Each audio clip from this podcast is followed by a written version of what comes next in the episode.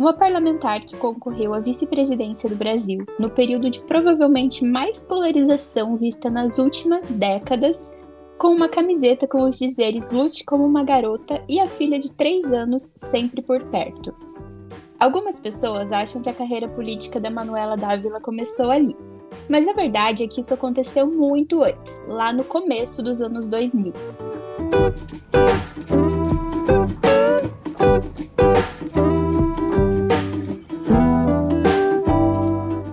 Eu sou a Letícia e esse é o Modifique, o nosso podcast de moda e política para mulheres. Nessa primeira temporada, a gente vai falar de mulheres que atuaram ou atuam na política e discutir a relação delas com a moda. Vamos passar pelos tempos de Maria Antonieta, Princesa Diana e até Manuela Dávila. A Manu começou na vida política ainda em 1999, militando na União da Juventude Socialista a UJS. Nessa época, ela estudava Ciências Sociais na Universidade Federal do Rio Grande do Sul, mas não chegou a terminar essa faculdade. Ela se formou mesmo foi em jornalismo no ano de 2003 e dessa vez pela PUC de Porto Alegre. Isso rolou em 2003, no caso, no mesmo ano em que ela foi eleita vice-presidente da União Nacional dos Estudantes.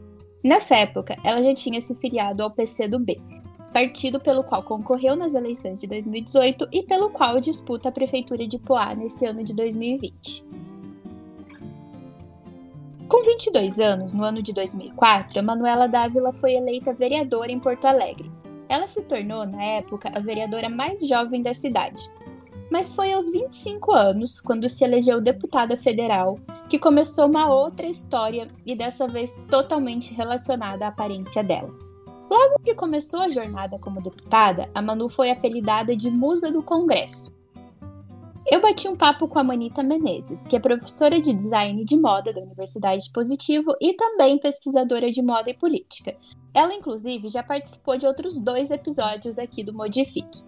Enfim, eu perguntei para ela o motivo de apelidarem a Manu de Musa do Congresso e ela me explicou que isso tem muito a ver com, naquela época, as pessoas não estarem acostumadas a ver uma mulher como a Manuela, que se enquadra nos padrões de beleza, atuando na política. Pensa comigo, nessa época, mais ou menos 15 anos atrás, o que a gente via nos espaços políticos eram homens brancos e bem mais velhos. As pouquíssimas mulheres da política brasileira também eram mais velhas e a maioria delas fora dos padrões de beleza impostos socialmente. O que isso acarretou? Bom, na Manuela, uma moça jovem e bonita, ganhando esse tipo de apelido numa tentativa de dizerem que o lugar dela não era ali. Tem muito estereótipo de que mulher bonita é fútil ou é burra. E essa situação que rolou por muito tempo com a Manu é uma consequência desse pensamento estereotipado das pessoas. Tem uma entrevista da Manuela Dávila para a jornalista Patrícia Galvão, feita no ano de 2012, que a Manu diz que o apelido de musa do Congresso incomodava ela sim, porque antes, até os 17 anos, ela pesava 100 quilos e emagreceu seguindo uma dieta de reeducação alimentar da irmã dela. Ela também disse nessa mesma entrevista que achava um absurdo mulheres que precisavam perder 40 quilos, como era o caso dela, recorrerem para cirurgias bariátricas. Mas uma coisa surpreendente que a Manita comentou comigo é que a Manu, apesar de rejeitar o apelido, não mudou a forma de ser. Ela não procurou trocar as roupas por outras que talvez fossem consideradas, entre aspas, feias, sabe? Continuou com o cabelo longo e loiro que usava na época, enfim. Como eu disse, ela não tentou ficar menos bonita, entre aspas, para pararem de chamar ela de musa do Congresso, sabe? Ela continuou sendo autêntica como ela sempre foi durante esse tempo. É... Bom, entre 2007 e 2011, a Manuela Dávila foi eleita deputada federal do Rio Grande do Sul, como a gente comentou ali no Musa do Congresso. Em 2008, ela tentou pela primeira vez a eleição como prefeita de Porto Alegre, mas acabou ficando em terceiro lugar. Como não ganhou a eleição, ela se reelegeu deputada federal e continuou assim entre 2011 e 2015, ano que a Laura, filha dela, nasceu. Ah, é importante mencionar também que em 2012 a Manuela tentou de novo a eleição da prefeitura de Poá, mas acabou dessa vez ficando em segundo lugar. Eu mencionei agora há pouco que em 2015 nasceu a Laura, né? Eu mencionei agora há pouco que em 2015 nasceu a Laura, né? Bom, ela é a filha da Manuela e que dá nome ao livro Revolução Laura, que a Manu lançou lá em 2019. Esse livro fala sobre como a maternidade transformou a vida dela. Mas sabia que não foi só a vida pessoal da Manu que foi transformada com a chegada da Laurinha?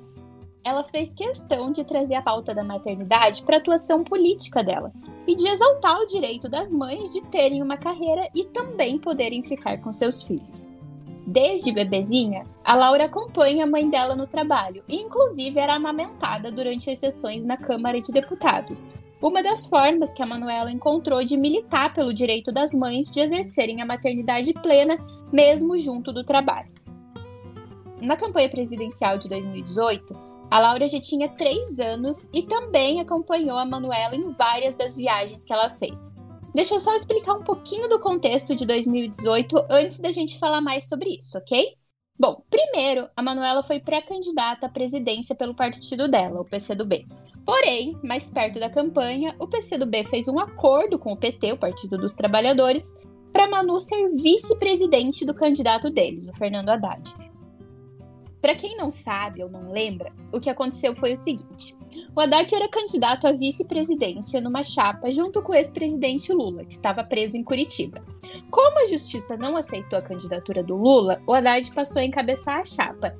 E com o um acordo com o PCdoB, a Manu entrou de vice. Aí o resto vocês já sabem, né? Eles até foram para o segundo turno, mas acabaram perdendo para Jair Bolsonaro. Mas voltando a falar da Manuela, que é o que interessa pra gente aqui, vocês lembram da camiseta com os dizeres Lute como uma garota, que a Manu usou muito durante a campanha? Bom, a primeira vez que ela usou essa t-shirt foi num debate quando ela ainda era pré-candidata e foi ser entrevistada no programa Roda Viva. Bom, fato é que essa camiseta virou uma marca registrada da Manu. A peça é de uma marca curitibana, a Peita, e logo mais a gente vai falar sobre isso, porque é uma marca bem legal e que usa a moda como manifesto político. Eu só queria comentar antes disso que lá em abril de 2018 a Manu já usava a Peita. Uma das primeiras vezes que a gente viu ela com a marca foi usando uma eco bag com os mesmos dizeres, lute como uma garota, ao lado do ex-presidente Lula em São Bernardo do Campo, no dia 7 de abril de 2018. Foi um dia bem importante para a política brasileira, em que Lula discursava lá no Sindicato dos Metalúrgicos pela última vez antes de se entregar para a Polícia Federal e passar 580 dias preso. Enfim, tinham várias personalidades da política brasileira lá com Lula naquele dia, inclusive o Guilherme Boulos, que agora concorre à Prefeitura de São Paulo, e o próprio Fernando Haddad. A Manu também estava lá e do lado do ex-presidente o tempo todo, segurando a ecobag de lado no corpo, de um jeito que dava para ver bem os dizeres lute como uma garota. Como o discurso do Lula e, consequentemente, as fotos e vídeos do acontecimento circularam muito na imprensa nacional e internacional, a Manu, por estar ali do lado dele, estava na maioria das fotos com a bolsa que representava um manifesto também, a famosa e célebre frase lute como uma garota. Depois que ela começou a aparecer mais com os produtos da Peita, as pessoas começaram a sempre associar ela aos dizeres lute como uma garota, e isso, claro, endossou e deixou mais claro a luta feminista dela. Hoje é bem comum a gente associar a Lute como uma garota direto com a Manu. Massa pensar em como a moda também é expressão, né? Nesse caso, a Manu é super básica e não parece se preocupar muito com a vestimenta mas mesmo assim usa o vestir como uma forma de se manifestar. E agora eu vou contar um pouquinho mais sobre a peita para vocês, porque a marca surgiu mesmo como uma forma de se manifestar politicamente através das roupas. Quem conversou comigo foi a Luana Angreves, assessora da peita. A primeira coisa que eu quis saber, claro, foi como a peita nasceu. Ela me contou que a ideia surgiu depois das manifestações de mulheres contra o Trump lá em 2016. A Karina, idealizadora da Peita, é designer, então a ideia dela foi trazer frases que as mulheres carregavam nos cartazes, nas marchas e nas manifestações, sabe? Para o dia a dia das pessoas. A Peita é sobre isso, sobre levar a militância, o feminismo para todos os espaços. Para mim, Letícia, a Peita é um dos maiores exemplos contemporâneos que a gente tem aqui no Brasil de como a moda e a política podem se relacionar diretamente e produzir impacto, sabe? E como aqui a gente está falando da Manuela, eu não podia deixar de perguntar para Lu sobre o impacto que uma pessoa com tanta visibilidade trouxe para Peita. Por isso, eu contei para ela minha percepção de que a camiseta lute como uma garota parece ser o carro-chefe da peita, e óbvio, pedi para ela me confirmar se isso realmente é verdade e se a Manu contribuiu para que isso acontecesse. A Lu me explicou que a Lute como uma garota é mesmo o carro-chefe da peita e foi a primeira frase da marca, criada lá em 2017. Quando essa camiseta foi lançada, a peita nem chamava peita ainda. Foi em 8 de março de 2017 que elas foram para a rua pela primeira vez em uma manifestação do Dia das Mulheres, com essa peça. Quando as mulheres viram elas lá na marcha com a camiseta e os cartazes, elas começaram a pedir também essas camisetas. A Lu disse que elas sempre estiveram cercadas de mulheres incríveis e têm uma rede de apoio maravilhosa. No primeiro ano de existência da Peita, a banda Mulamba ajudou elas a disseminarem a marca Protesto, como a própria Lu nomeou. Elas tinham uma parceria de estampa e levavam a lojinha em várias viagens. Sempre que cruzavam com alguma famosa, já davam uma peita para ela. A Gal Costa, a Pete, entre outras mulheres famosas, só têm peitas graças a essa banda. Em 2018, a Manu deu para a peita essa visibilidade nacional. Além dela, que sempre comprou as peitas, e algumas pessoas inclusive achavam que a marca era da própria Manu, a peita se aproximou também da Mônica Benício, esposa da vereadora assassinada no Rio, a Marielle Franco. Isso aconteceu na mesma época, em 2018. Inclusive, a Mônica é parceira da peita até hoje e distribui a palavra da peita pelo mundo todo, conforme a Lume falou. A Aniele Franco, irmã da Marielle, também foi parceira da peita e foi ela que deu uma para Angela Davis, a Lu me disse que sem a rede de apoio que elas têm, a marca não seria nada. Por último, eu perguntei para ela como elas veem a relação da moda com a política, sendo elas próprias uma marca manifesto. A Luana me respondeu que para elas tudo é político e com a moda não podia ser diferente. Ela me disse exatamente assim: Nós não falamos apenas de estampas e dos embates que decidimos provocar quando saímos às ruas, mas do consumo consciente também. De quem eu compro? O que tem por trás daquelas marcas para quem eu estou dando o meu suado dinheirinho? Ela promove algum impacto social? Aqui na Peita, 95% das pessoas envolvidas são mulheres. Fazemos o dinheiro circular entre as nossas. Algumas das mulheres que trabalham aqui estão no fronte dos movimentos feministas. Foi isso que a Lu me disse. E ela comentou também que a peita não é uma serigrafia, algo produzido em série. Ou seja, lá na peita, cada frase existe por um motivo. Cada frase é pensada com muito cuidado para proporcionar determinados diálogos, determinadas reflexões sobre temas que cercam a vida das mulheres. Elas têm também muitas parcerias com movimentos sociais e mulheres da militância, e sempre que perguntam qual mudança que essa marca de moda, que é a Peita, provoca, elas dizem que a missão delas é derrubar o patriarcado.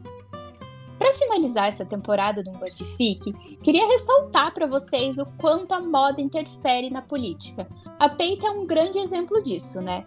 A gente consegue se expressar através do que a gente veste, consegue dizer o que a gente pensa sem nem abrir a boca. No caso da Manu, por exemplo, só de ver as fotos dela com uma camiseta dizendo lute como uma garota, quem não conhecia ela já conseguiria supor que ela luta pela causa feminista. E quantas outras mulheres no Brasil não passaram a se expressar, a usar a moda e as próprias camisetas com dizeres políticos como manifesto depois que viram a Manu usando. Então a moda é sim, nesse sentido, uma forma de se expressar e dizer o que você pensa politicamente além, claro, de causar uma impressão, né?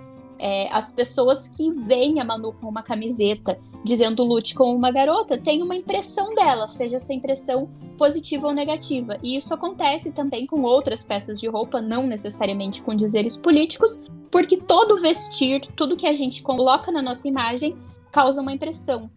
Então, no caso de pessoas públicas, a moda interfere em como o eleitorado percebe essas pessoas.